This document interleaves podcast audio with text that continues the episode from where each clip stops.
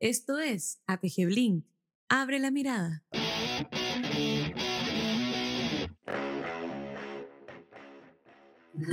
de invitar y que nos aceptara es Ranjit Rangolam. Ranjit es un planner, un estratega de larga trayectoria. Hoy día está a cargo de, de Ogilvy Consulting como Managing Director, ¿no es cierto? De la oficina Miami.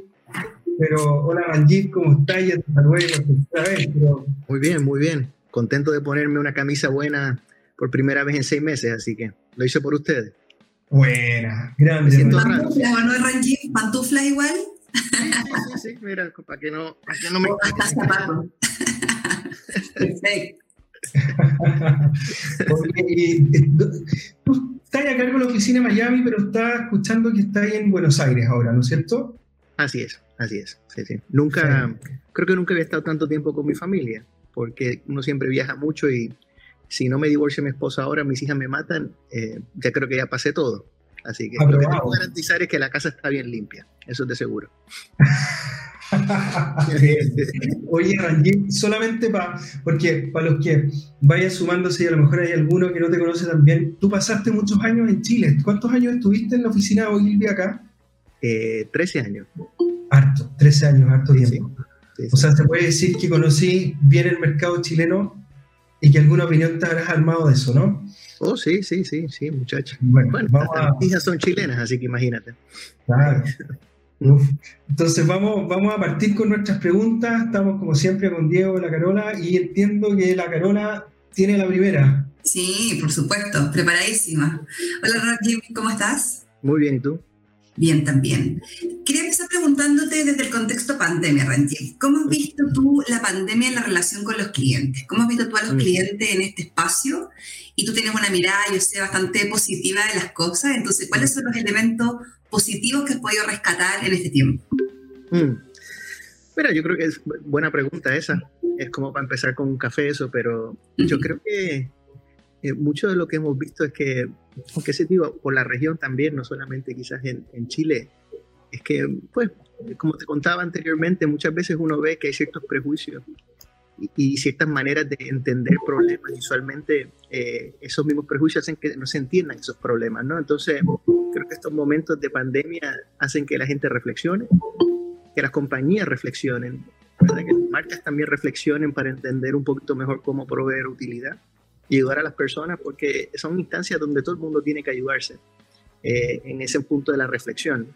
Ahora, yo creo que sí, una de las cosas que uno ha notado es que como todo ser humano, o como somos, ¿no? Al final hay cosas que no cambian, que uno es un ser social, por lo cual es como cuando me recuerdo alguien me dice, no, el futuro es e-commerce y nunca volverán a las tiendas. A la gente le gusta ir a las tiendas, ¿verdad? Eh, o no vas a hacer esto porque lo hacía ahora. El, mundo tiende a, hacer, eh, eh, a rebalancearse rápidamente. Eh, entonces, yo creo que muchas veces eh, en estos momentos hay una primera etapa donde está la empatía, pero después de la empatía hay que pasar a la, a la utilidad, ¿verdad? Hay decisiones que tomar, mejoras que hacer, que antes quizás no se hacían y ahora hay que hacerlas. Eh, como te comenté hace un tiempito, piensa que quizás en algún momento tú pensabas que la telemedicina era necesaria, pero no mucha gente lo ejecutaba y ahora te das cuenta que también se puede. Eh, también se pueden hacer reuniones como esta, ¿no? Eh, usualmente quizás estaríamos, qué sé yo, en, un congreso o algo y ahora las puedes hacer virtualmente y te sientes cómodo. Y esta te sientes más personal, porque mira, qué más personal que yo en, en, chalitas y... y el maquillaje no sé si no se nota que me lo puse, pero bueno, nos vemos como somos. Y yo creo que eso también trae, trae algo bueno. Perfectamente. Entonces, está, claro, claramente el momento de reflexión es el que permite la apertura a nuevas oportunidades, ¿no? Y los clientes en términos del estado anímico, tú que has visto clientes de todas partes, nosotros tenemos la visión de los clientes acá en Chile. ¿Cómo lo has visto? ¿Muy perdidos ahora, digo yo, porque al principio estábamos todos perdidos, o motivados quizás con esta nueva forma? Mira, yo creo que, yo creo que ya, nos, ya en muchas partes de Latinoamérica nos Latinoamérica, como tú bien sabes, vive muchas veces en ciertos conflictos continuos. Eh, y yo creo que ahora ha llegado un punto de que como uno no ve un norte final, lo que está haciendo es navegando eh, con un poco más de confianza. los primeros meses había mucha desconfianza. Pero yo creo que de cierta manera llega un punto donde ya todo el mundo quiere volver a lo que hacía antes. ¿Cómo vuelves un poco distinto? Eh, que, eso, eso sí ha cambiado un poco, ¿no? Hay ciertas, eh, eh, trabajo con ciertos clientes que de momento dijeron, bueno, todos los espacios de retail eh, ahora son sin contacto. Ok, son, viste que eso es como una buena manera de demostrar utilidad para traer, bajar ansiedad continua. Eh, los otros días me tocó una frase que escuché que me gustó, que era como que si tú antes te ponías nervioso por montarte en un avión, hoy te pones nervioso por ir en el bus o por salir al banco. Entonces hay muchos protocolos de seguridad en esta etapa que se están llevando adelante para que pues las marcas entiendan cómo reaccionar y también los clientes se sientan un poco más tranquilos con lo que le toca. Eh, cada día es, es, como un vaso lleno de ansiedad, entonces hay que tratar de minimizarlo de alguna manera. Súper, gracias Randy. Mm. ¿Cómo estáis? Eh, Bien. Oye, eh, llevamos varios links y hemos tocado eh, el, obviamente el contexto pandemia y cómo las marcas y nosotros mismos como agencias pensando estratégicamente desde cada una de las marcas cómo abordan el contexto. Eh, pero pasados los meses ya empiezan a aparecer casos. Eh, hemos discutido casos a, veces locales acá, pero la última entrevista que tuvimos en este mismo link con, con Pancho Casís, le, hicimos esta pregunta y me gustaría llevarla a, los casos desde el punto de vista más estratégico. Pancho nos contaba los casos que creativamente le parecían interesantes, pero quería preguntarte a ti, desde tu posición, mirando un poquito más eh, los casos más importantes del mundo o de la región incluso, ¿qué casos eh, en este contexto de estos últimos meses te ha parecido más interesante desde la estrategia que tú lees detrás? Más allá de la ejecución eh, creativa o, publicitaria, sino que como que, que hayáis dicho oh, que bien pensado tú eso o qué buena calidad, eh, puede ser tuyo o puede ser cualquier otro lado. ¿Cuál, cuál, cuál pondréis en la mesa para... Buena pregunta esa. Mira, yo creo que para responderlo lo más rápido posible, creo que cuando una empresa o una marca hace algo y como que te sorprendió para bien eh, y que no era anticipada, creo que son los mejores ejemplos. Me recuerdo uno de los ejemplos que pues, a mí me gustó y un ejemplo muy simple, fue que en, las primeras etapas de, la pandemia salieron muchos a reforzar la labor que hace la gente en el mundo de la salud, ¿no? que eran los que están expuestos automáticamente. Y me recuerdo que en un momento dado el Santander acá en Argentina sacó pues, una línea de servicio para esas personas. Eh, ¿Por qué digo? Fíjate que esto no es un gran caso creativo, pero creo que lo que estuvo bien es que reaccionaron correctamente al, al momento.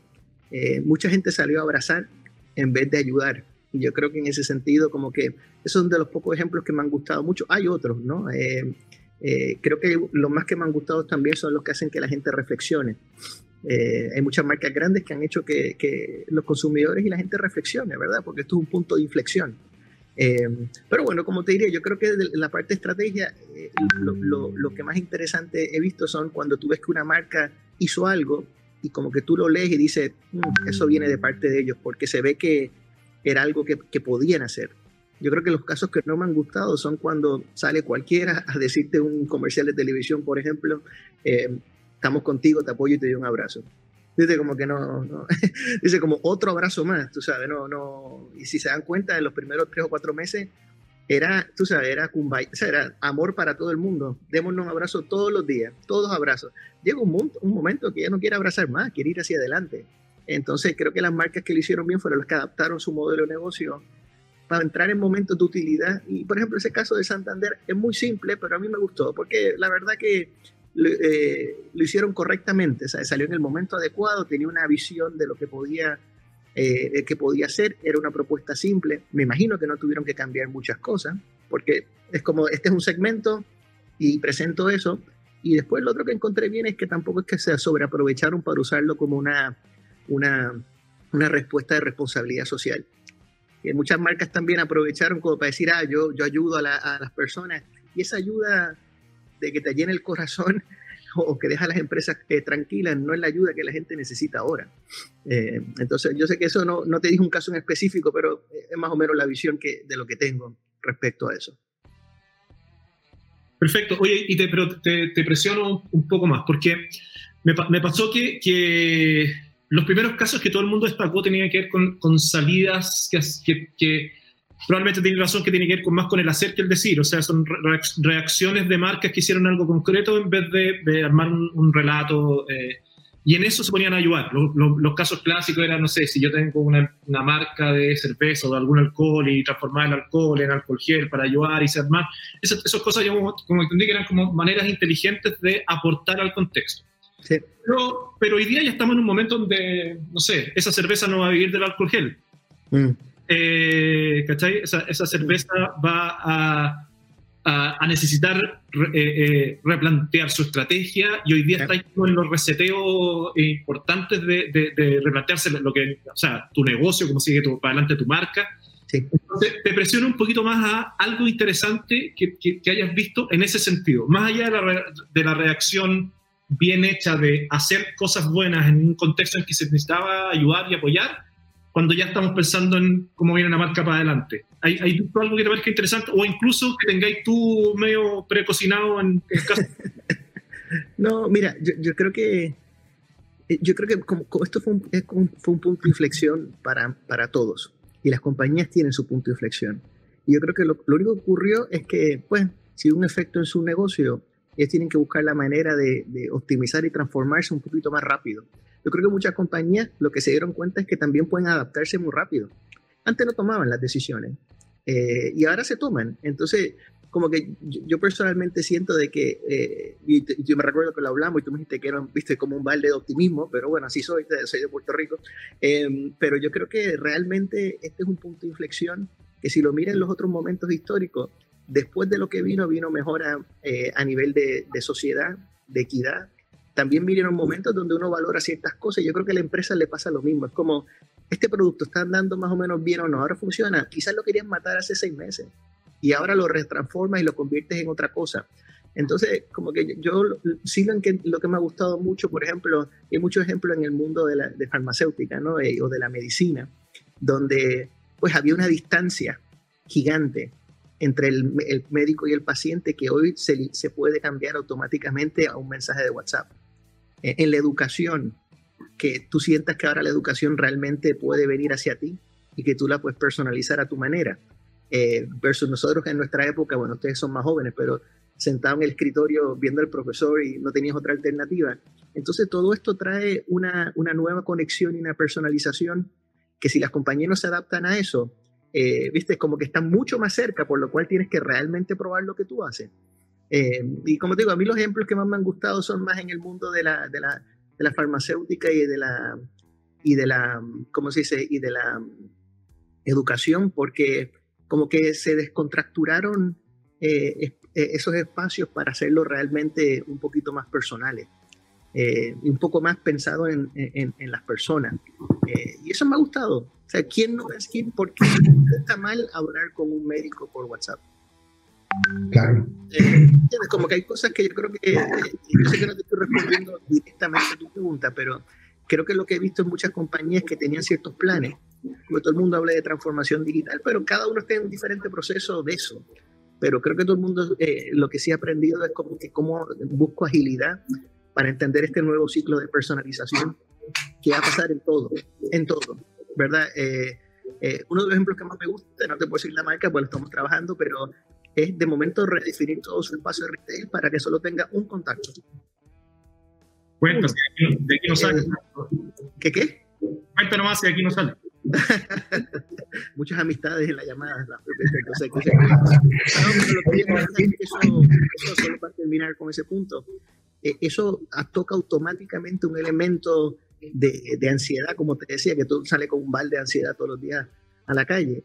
Y fíjate que era quizás algo que ellos tenían en mente y ahora se dieron cuenta que lo podían hacer, acelerar y funcionar. Entonces esas cosas las, encuentro, las encuentro muy, muy, muy buenas porque demuestran utilidad eh, recíproca muy rápido. Entonces, pero bueno, perdón Ricardo, me iba a decir algo que te interrumpí. No, no, no, no, perdón, sí, solamente como, claro, porque tú, yo te escucho y dije, bueno, o sea, la, interesante las, las empresas, las marcas que se han podido adaptar, como descontracturarse y al final como que lograron pensar en las personas y eso eh, nos, como que nos remite a una cuestión que hemos conversado en otros, en otros links, que es que eh, el planner por definición, te voy a llevar al mundo del planning, ¿ya? Así como, por definición, el planner es la voz del consumidor. Si es que estamos en una reunión, el planner debería cumplir al menos ese rol.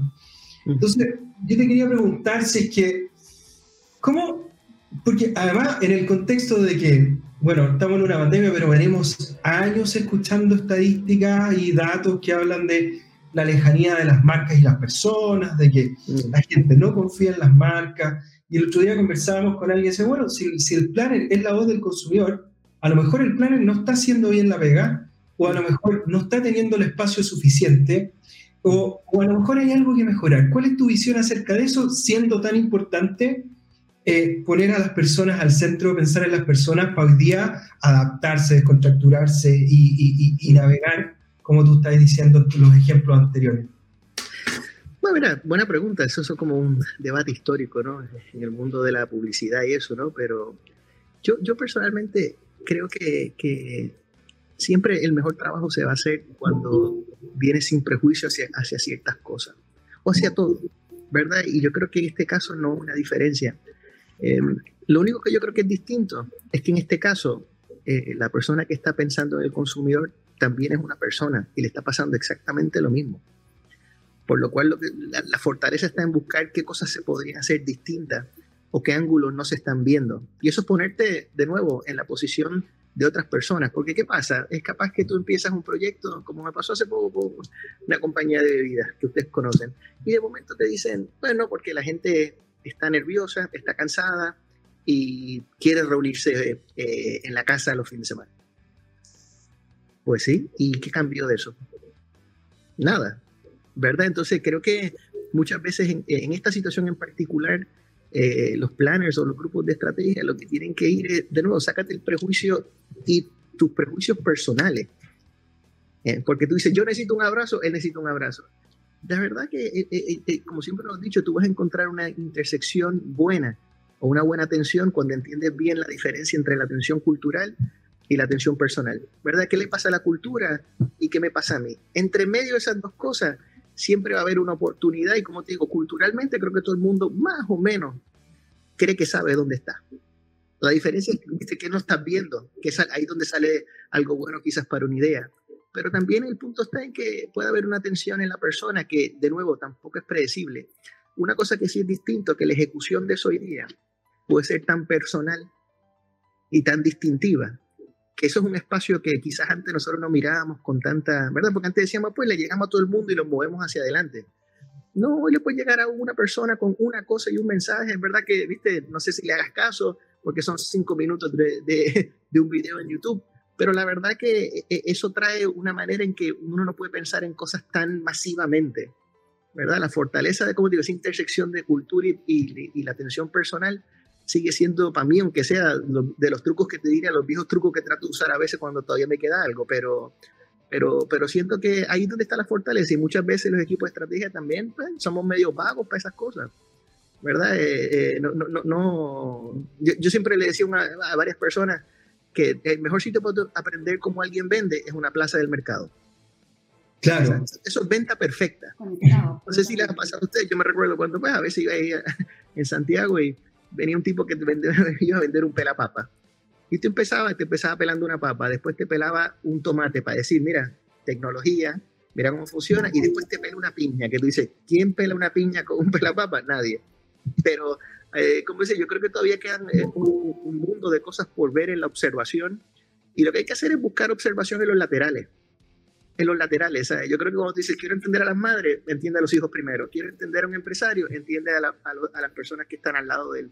Y eso yo creo que está una, una, una linda ventaja, aunque siempre me ha ayudado en los años que uno lleva haciendo esto. Sí, que es un tremendo tema, perdona Carolina, pero es que justamente quería como vincular para el tema de la investigación y a ver si ahí nos complementamos, Caro, porque eh, hoy día estamos como rodeados de data y con arte investigación, y yo tengo la sensación, y Carola, corrígeme si no, de que la investigación que hacemos es más del performance de nuestra marca, de cómo funciona la comunicación, es como, no sé, no sé cómo estará distribuido el presupuesto, pero me da la sensación de que la investigación incluso, y los datos que tenemos, es más acerca del performance que de investigación social y de cómo entender a la persona. Entonces, claro, yo quería traer el tema como para, para decir, ya, Ranjit, ¿cómo empujamos a que eso cambie de verdad? Porque, o sea, hay que salir a la calle, lo hemos visto, lo han dicho en otras entrevistas, la Carol Schwager decía, oye, nos falta calle, ¿cachai? Eh, pero es un tema recurrente, no se agota nunca, ¿cómo, ¿cómo generamos el cambio? Como, no sé, Carola, si tú andabas por ahí también, ¿no? Bueno, mira, eh, ah, no, sabes que yo creo que, eh, mira, el otro escuché una frase que me gustó, que dice, eh, las compañías van a hacer procesos de transformación digital y usualmente se las venden las mismas compañías, por lo cual el proceso es exactamente el mismo. Con la data es exactamente lo mismo.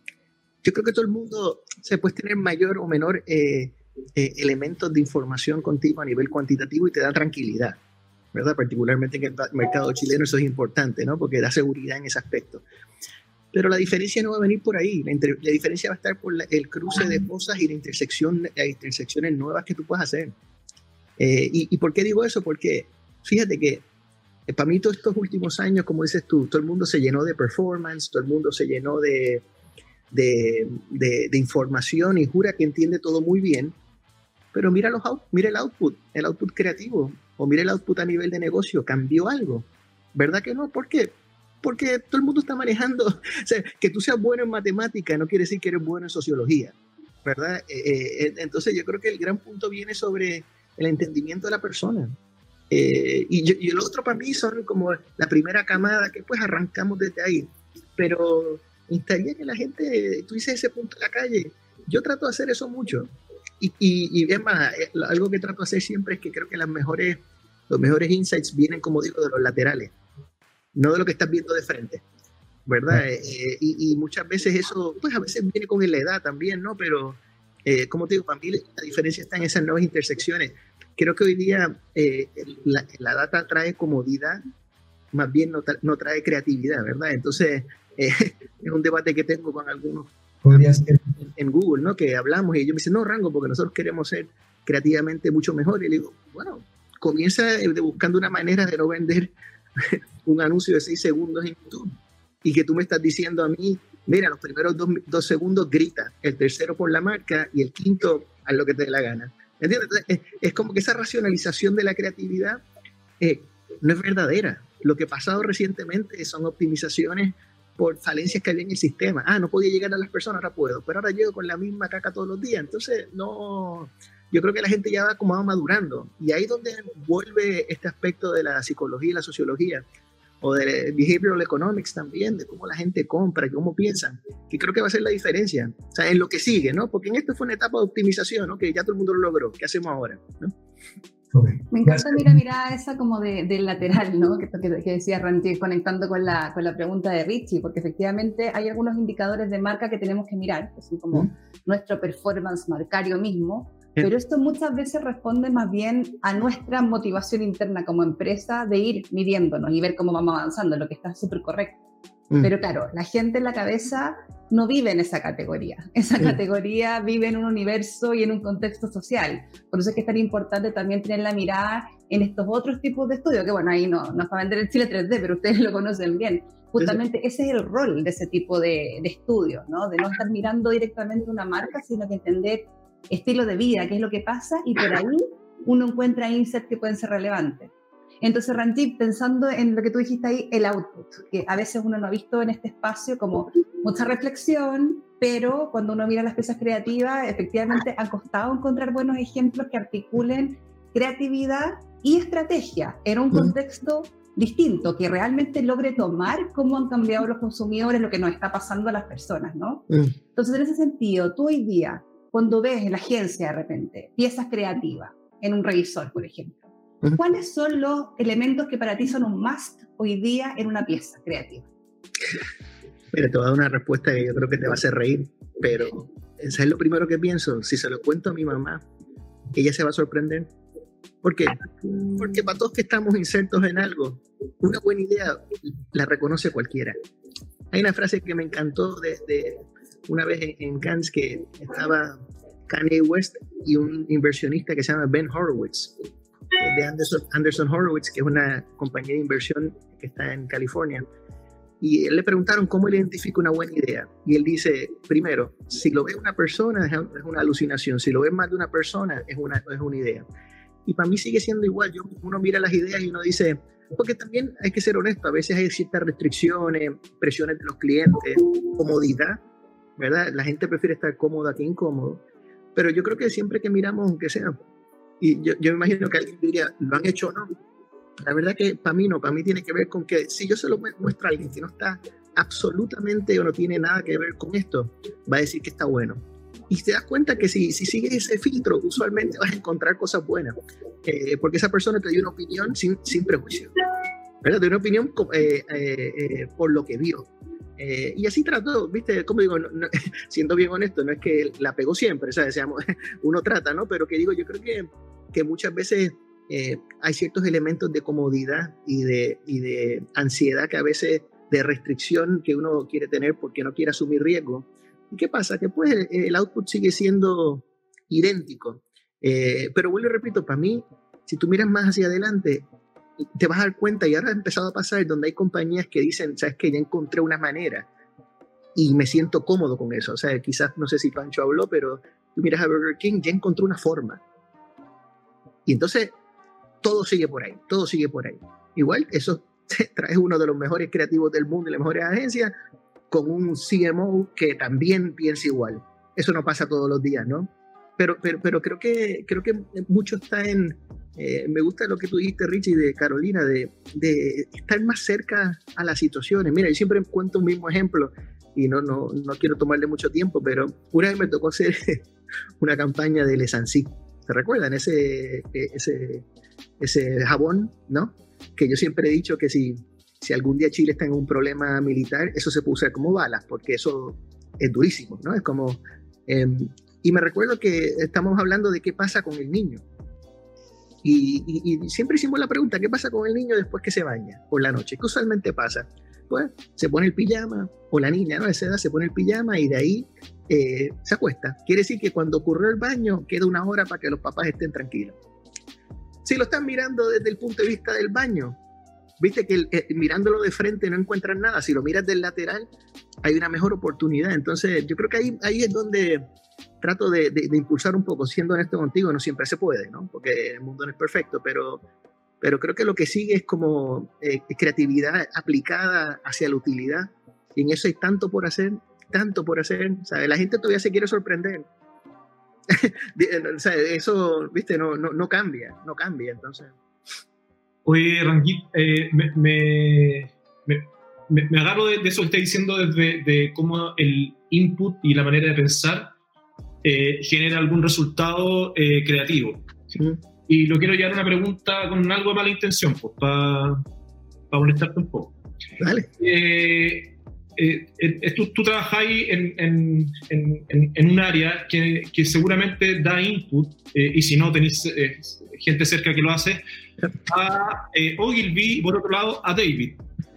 Son agencias hermanas, por decirlo de alguna forma, pero con editoriales, por lo menos cuando uno ve la obra, con, con diferencias. o sea, David vive creativamente de, de, una forma que uno puede reconocer editorial y, y Ogilvy de otra. Sí. Entonces, eh, ¿quiénes están detrás dando estos inputs? Tú, el equipo, los que conoces, planning, consultora, eh, que, esté detrás de ese pensamiento. ¿Es el mismo input que se les da a esas dos agencias o a esos dos equipos creativos distintos? ¿Y es la creatividad la que se transforma en resultados distintos, editorialmente tan diferentes? ¿O hay un pensamiento detrás que nace diferente y por eso se generan dos posturas distintas? Una buena pregunta. Yo pensaba que venía una más complicada, pero esa te la puedo responder.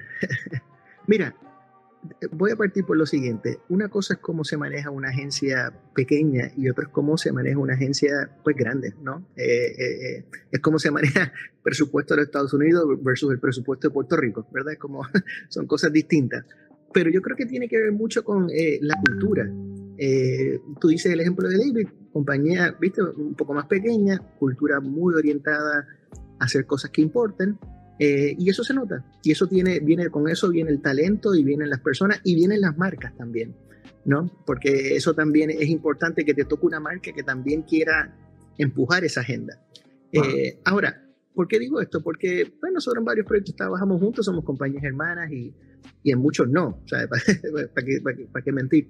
Pero yo creo que, que eh, muchas veces la diferencia está en que en agencias un poco más pequeñas, eh, el entendimiento y la cultura impulsan la creatividad mucho más rápido que quizás lo hacemos nosotros en una agencia un poco más grande, que tiene ciertas más complejidades, que también maneja otros aspectos del negocio o sea, yo no te pudiera decir cómo desarrollar una plataforma de e-commerce en una agencia pequeña, ¿verdad? Ahí tienes que... Entonces, como que yo creo que en, lo que viene del futuro de lo que diríamos el marketing moderno, con capacidades un poquito más interconectadas entre comercio, eh, eh, transformación digital y otra, la verdad que eh, siento que es como que las agencias pequeñas, y no por, no por, no por darte un, un, un apoyo ahí, pero creo que ustedes tienen un drive en la cultura interna que hace que las cosas pues sigan naturalmente, quizás un poco en las agencias un poquito más grandes a veces, pues eso se desvía un poco, se desvía un poco y a veces puede afectar el output, pero, pero creo que todo tiene que ver con la cultura.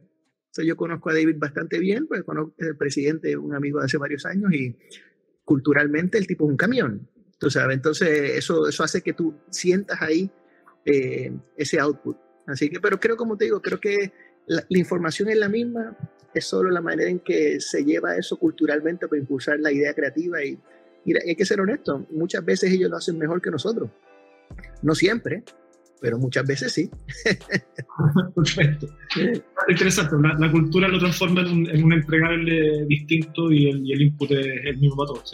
si, tú miras, si tú miras el ejemplo, y por seguir con, con, con David, lo que estás viendo es el ADN y la cultura de, los, de los fundadores y de, y, de, y de, los equipos creativos o de Pancho en ese caso y sus equipos en lo que sale. Entonces es, de paso uno, dos y tres y saliste. Eso en ciertas organizaciones como las nuestras, pues no están así. No están así. A veces, de nuevo, todo depende de la complejidad. Hay proyectos que son de un nivel de complejidad donde eso no puede pasar y donde esas empresas no entran y a veces entramos nosotros. Entonces, por eso digo que, viste, no, no. Ahora, si eres un fanático de la creatividad, bueno, eh, eh, ahí tú ves algo que, digo, eh, que lo hagas una vez puede ser suerte, que lo hagas dos o tres veces quiere decir que es cultura. Y esas compañías lo tienen. después te mando el cheque por lo que acabé de decir para que quede bien. ¿Está bien?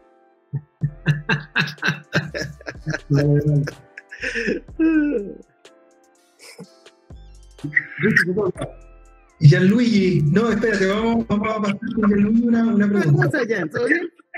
Hola, bien, ¿cómo estás tú? Hace tiempo que no te veía, ¿todo bien? Sí, todo muy bien, gracias. Todo muy bien ahí en la agencia, todo perfecto. Eh, después, de, después de arreglar los problemas, todo perfecto. Ahí está. Ahí está. pero sí, claro, todo esto, todo esto ha sido complicado para todos. Oye, sumándome a lo que tú estabas diciendo, Ranjit, y, tomando algo que comentó Máximo aquí en, el chat del, del Blink, ¿ah? y, nosotros lo teníamos pauteado, pero lo voy a preguntar como lo dice Máximo, ¿ah? para, plantearlo así. Dice, ¿crees, ¿crees que las agencias han hecho suficientes cambios de actitud con la pandemia o están haciendo lo justo, necesario? A propósito de la cultura que estabas conversando con la pregunta que tiró Perry. Ah, ¿Cambiamos, de actitud o estamos haciendo lo, lo, pertinente? ¿no? ¿Estamos adelante o estamos siguiendo el paso? Mira, eh, eh, eh, bueno, hace tiempo que no estoy ahí en, Chile, pero si te lo dijera de lo que me toca ver a mí, yo creo que hay una agilidad y una empatía que es natural de nuestra industria, que ahora se ve con mucha más fuerza. Ahora, como toda otra industria, nosotros quizás teníamos cosas que hacer que no hemos hecho todavía. Eh, y yo creo que eso, viste, como te contaba, hay compañías que, o, marcas que tenían idea de hacer algo y no lo han hecho. Bueno, yo creo que la única diferencia es que nosotros, este tiene una repetición en un poco del sonido. Eh, Se repite, que, Luis. Ah, ok. No, que lo que te decía, eh, eh, yo creo que muchas veces eh, nosotros tenemos esa capacidad y la cultura de supuestamente estar en procesos de creatividad, por lo cual hay, agilidad, hay flexibilidad, ¿verdad? Y, sabemos muy bien que eso a veces va entre comillas, ¿no? De que sí la tienes o no la tienes. Yo creo que, mira, personalmente, aunque sea por lo que he vivido yo, eh, he notado que muchas veces nuestras culturas creativas también traen caos y disrupción. y he visto que de momento en nuestra, aunque sea en, lo que veo yo, he visto ciertos aspectos de empatía y afinidad que antes no se veían. Y creo que la ventaja que tienen las agencias es que tienen la capacidad y la flexibilidad para adaptarse rápidamente. Podría ser mejor, podría ser mejor. Que hoy día los estrategas estén haciendo, eh, viste, estrategia o planning desde Google, eso sigue siendo un error, ¿verdad? Es como que no... Entonces, yo, mi respuesta sería de que yo creo que han avanzado pero yo creo que no ha avanzado lo suficiente. ¿Por qué? Porque creo que muchas veces el output sigue siendo lo mismo. ¿Verdad? ¿Cuántas campañas vimos en los últimos seis meses que son te apoyo y te abrazo? Eso, ahí hay un problema. O sea, yo, yo, yo, sé que la gente, pero después del quinto, sexto, no sé si vieron, después les voy a mandar, había un, un video de, de, YouTube que era sobre los las diferentes compañías diciendo exactamente lo mismo. Entonces, creo que eso, eso es un problema, eso es un problema. Y creo que lo que viene hacia adelante, que creo que lo, lo más importante, es que las compañías que van a sobrevivir o que les va a ir bien son los que entienden que el 1, 2, 1, 2 3, 4, 5 en un proceso ya no es así. Entonces, debería traer mayor adaptabilidad, mayor flexibilidad. Piensa que para nosotros creativamente a veces que nos gusta estar en la agencia y hablar todos juntos y de momento ahora estamos a distancia por, eh, por Zoom viéndonos las caras que no nos queríamos ver nunca. Eh, entonces, creo que, que, como te digo, yo creo que queda bastante. Sí, una de las cosas que, que, te comentaría es que yo creo que mirando hacia adelante, si nosotros diría? llevamos un poquito más allá la agilidad y la flexibilidad que supuestamente está en nuestra industria, eh, deberíamos ir a buscar mejores inputs para que los outputs creativos eh, marquen la diferencia, en lo que sea. O sea, si es una experiencia de servicio, si es en una plataforma de e-commerce, si es en una aplicación que te entiende mejor. Eh, entonces, es una, fue una respuesta larga esa, pero, pero, pero ¿viste? es como que yo creo que tenemos algo bueno que todavía no hemos capitalizado al máximo. Y es la idea agilidad creativa que, que, nos puede ayudar a que aquí para allá nosotros podemos virar en un, en un segundo. La vocación, eh, la vocación creativa, eh, expresarle nosotros mismos también, sí, no si se entiende se entiende perfectamente. Oye, no puedo dejar de no darte un saludo de Ignacio del Solar, que te, que te manda un saludo por acá. trabajamos juntos arduamente, así que... Mándale saludos, sí, sí, tuvimos varios años ahí en la ciudad empresarial hasta las noches largas. Oye, yo me quiero, quiero explicar este tema que estaban conversando porque eh, a propósito de cambio eh, la cultura, en las agencias, eh, y de ir a buscar mejores inputs, hay algo que, que, ha estado apareciendo, que apareció en Chile, que cuando mira, uno mira a Rangir los informes de WARC y ve que los planners quieren, quieren trabajar más, que su próximo trabajo sea en una consultora que en una agencia, lo que tú hablabas de Google, eh, agencias que se están dejando de definir como agencia y se empiezan a... El otro día vi una local que decía, ya no soy una agencia, soy una agency, así como una consultora agencia, y por otro lado tenemos a consultoras que a veces pareciera que nos están quitando, en el buen sentido, el piso estratégico, eh, eh, tal, vez la, tal vez la influencia en la mesa de las decisiones, y que es un tema que hemos conversado acá en el Blink varias veces, pero que de todas maneras queríamos tener tu opinión, porque tú estás sentado precisamente en Ogilvy Consulting.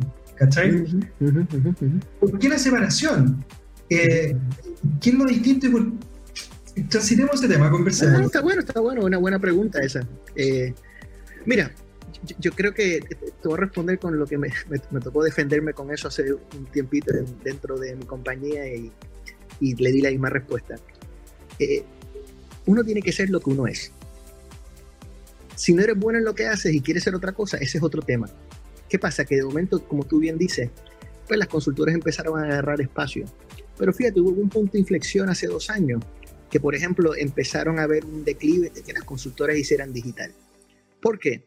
Porque como no hacen trabajo creativo y trabajan sobre performance, eso es solo optimización en el tiempo. Eso no trae crecimiento. ¿Y qué pasa? La mayoría de las compañías que hicieron proceso de transformación digital, si lo hacen las mismas consultoras, ¿cómo va a ser el proceso? Exactamente igual. Entonces, ¿qué pasa? Todo el mundo hizo los procesos exactamente igual, pero el output que hubo un cambio en crecimiento o output que no solo, solamente fue eficiencia, muy bajo. Entonces, ¿por qué digo eso? Porque muchas veces nosotros como compañía tratamos de cubrir nuestras falencias queriendo ser otra cosa en vez de ser mejor nosotros en lo que hacemos.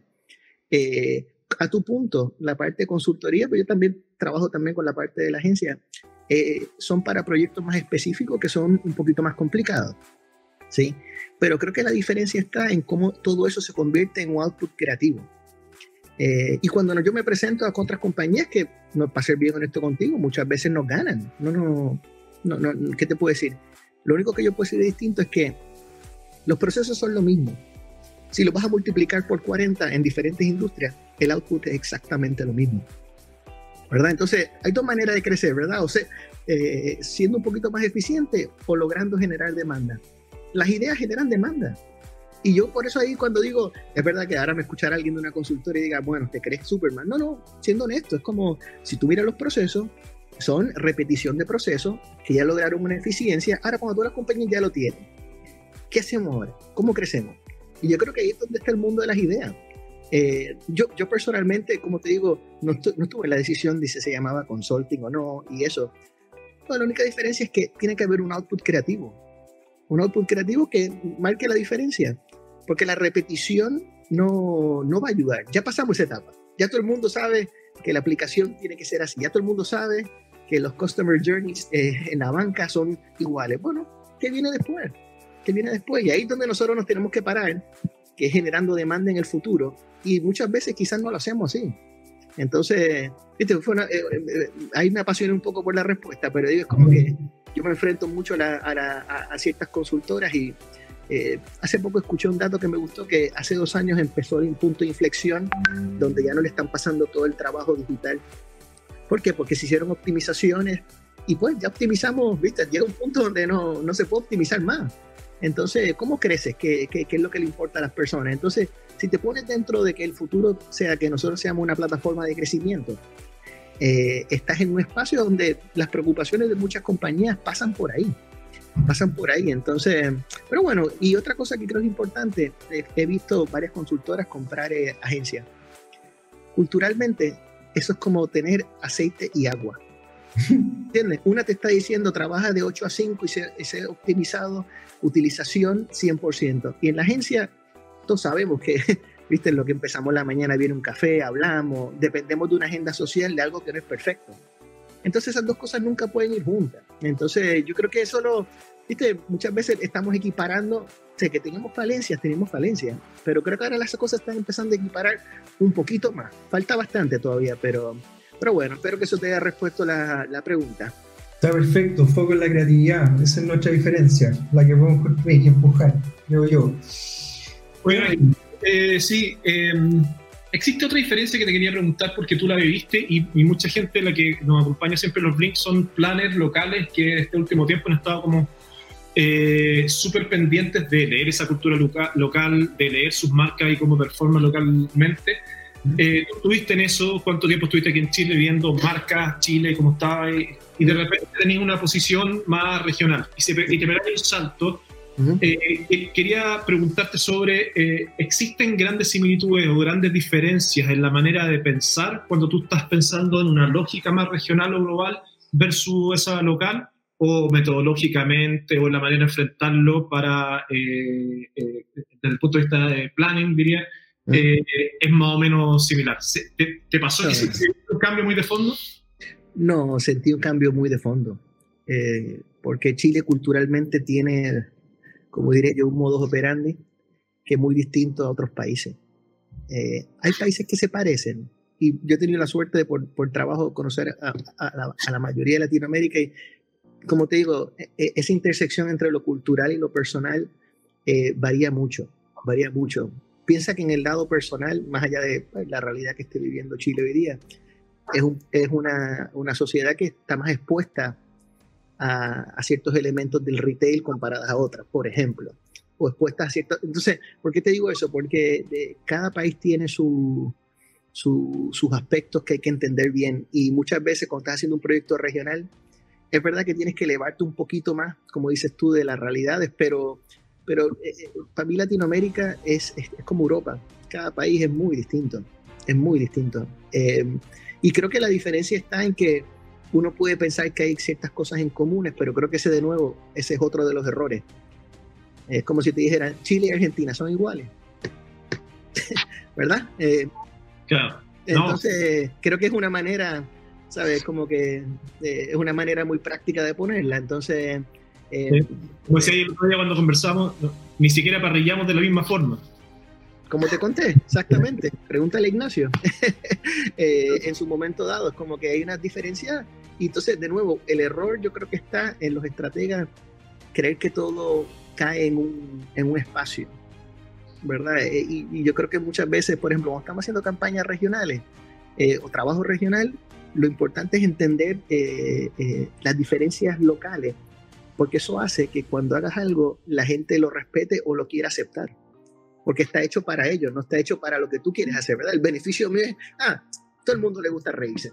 En Latinoamérica, ¿viste? Todo el mundo, bueno, la verdad que eh, esa, eso es medio vago, entonces, eh, pero no, yo, yo siento que Latinoamérica, cada país es totalmente distinto. Hay cosas que tienen ciertos elementos en comunes, pero, pero las fortalezas están en las diferencias. Eh, Pareciera que estaba pensando, me acordaba de una presentación de unos planners de, de Wyden, creo. Decían, claro, la, la homogenización de procesos no conduce a la creatividad y, al, y la homogenización de mirada menos, ¿no es cierto? claro. Eh, yo quiero tirar el, el, tema como de las comparaciones de lo local, pero pensando en Chile, eh, como si tuviéramos así como que, esta es como una pregunta de, pauta, de como de esa, la voy a esta, pero buscando las diferencias eh, y, pensando que tú trabajaste hartos años en Chile, nos conoces súper bien, conoces a nuestros clientes, conoces nuestra forma de trabajo, nuestra cultura, y también tenido una oportunidad, siempre he trabajado con la región y hoy día estáis sentado en un lugar regional.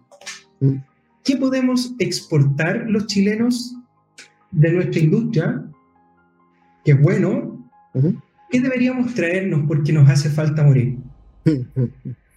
Mira, eh, esta es la pregunta que donde se le va bien a la charla o le va mal a la charla, tú sabes. no, pero mira, yo creo que, siendo, ahora que lo miro, reflexionando un poquito, ¿no? De todos los años en Chile, yo creo que yo estuve en Chile en la época donde estaba un, estaban encontrándose a nivel de identidad. ¿verdad? Y yo creo que ya eso pasó bastante, ¿verdad? Y, y, la sociedad maduró. Y maduró tanto de que hoy día casi que uno ve ciertos elementos de los conflictos sociales y eso viene con madurar, ¿verdad? Eh, culturalmente madurar y exigir ciertas cosas o ser de cierta forma o cierta manera.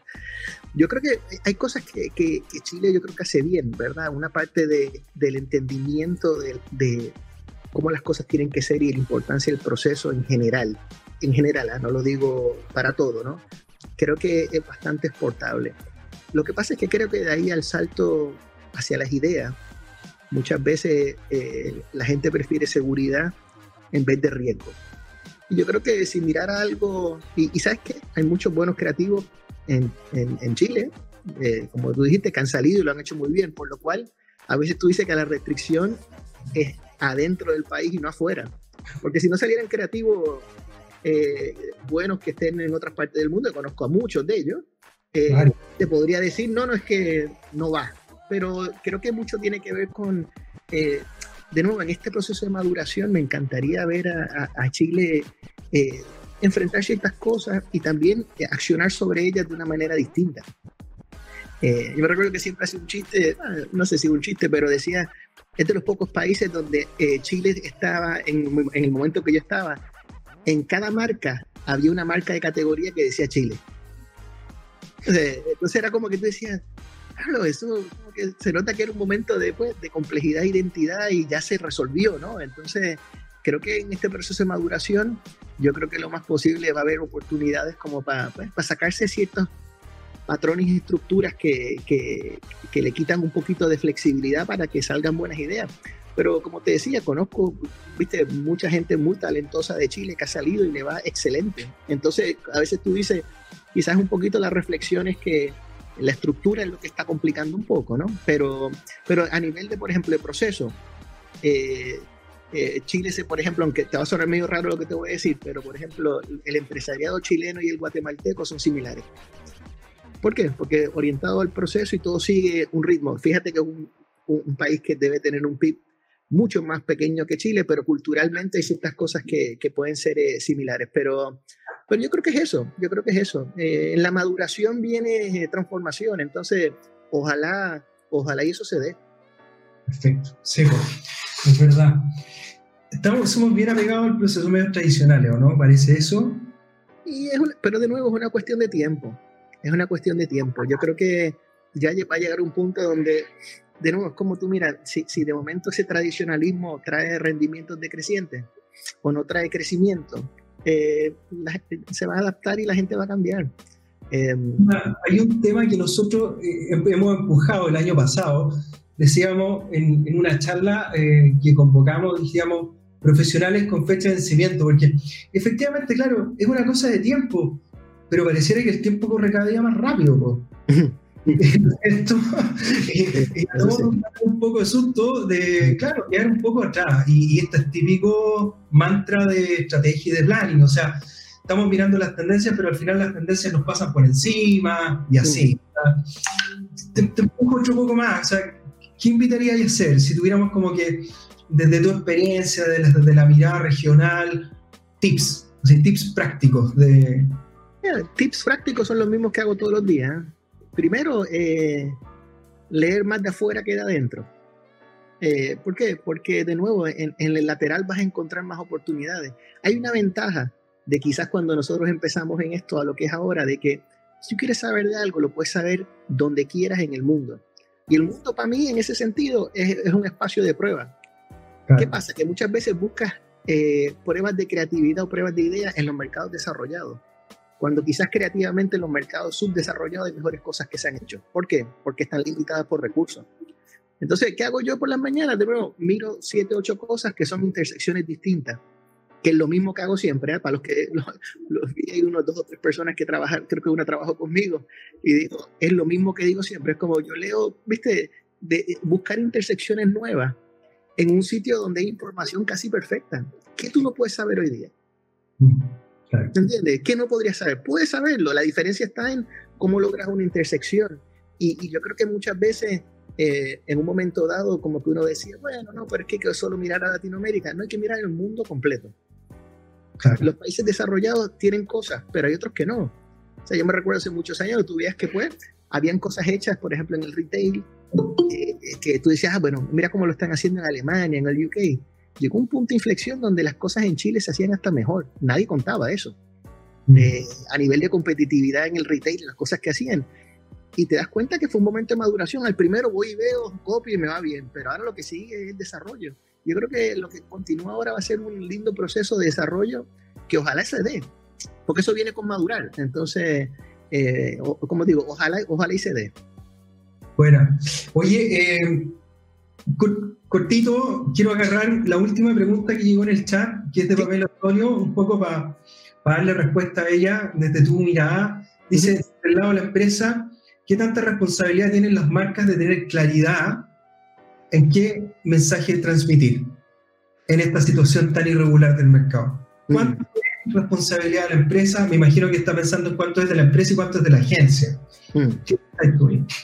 Mira, eh, eh, esa es una buena pregunta. Eh, mira, te voy a decir una, cosa, una de las cosas que a veces eh, te defrauda cuando uno va viendo proyectos regionales y globales.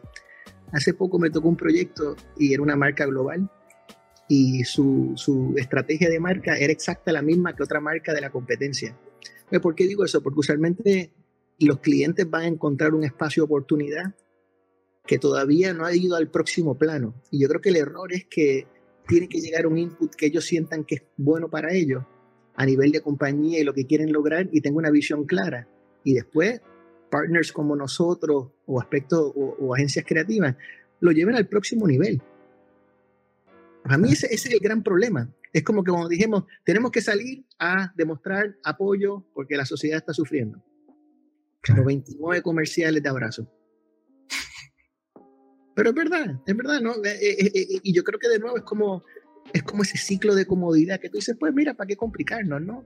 Pero de nuevo, yo creo que el valor de, de, de, de, todo esto es que los clientes pueden llegar a un espacio donde ellos, hasta donde ellos pueden llegar, ¿verdad? Yo no soy contable, yo lo que te puedo ayudar es a tomar eso y llevarlo a un próximo nivel para que impulse la creatividad que va a salir de eso. Eh, porque muchas veces cuando, mira, te voy a decir una cosa que esto uno lo ve cuando uno madura, eh, porque quizás antes no lo veía así, pero ahora tú ves que si una idea que sale de nosotros no es buena, lo más posible fue culpa mía, ¿verdad? Porque no hice mi trabajo bien. Mm. Eh, hace muchos años hubiese estado en la reunión diciendo, me gustó la estrategia, la creatividad no funcionó, qué pena, ¿eh? déjame tomar una cerveza. Eso no es así, el mundo en ese sitio, en ese, ese sitio se ha aplanado. Nosotros como estrategas somos igual o más importantes en el proceso de decir de lo que salga bueno, porque quiere decir que no encontré un espacio de oportunidad. Esto fue APG Blink.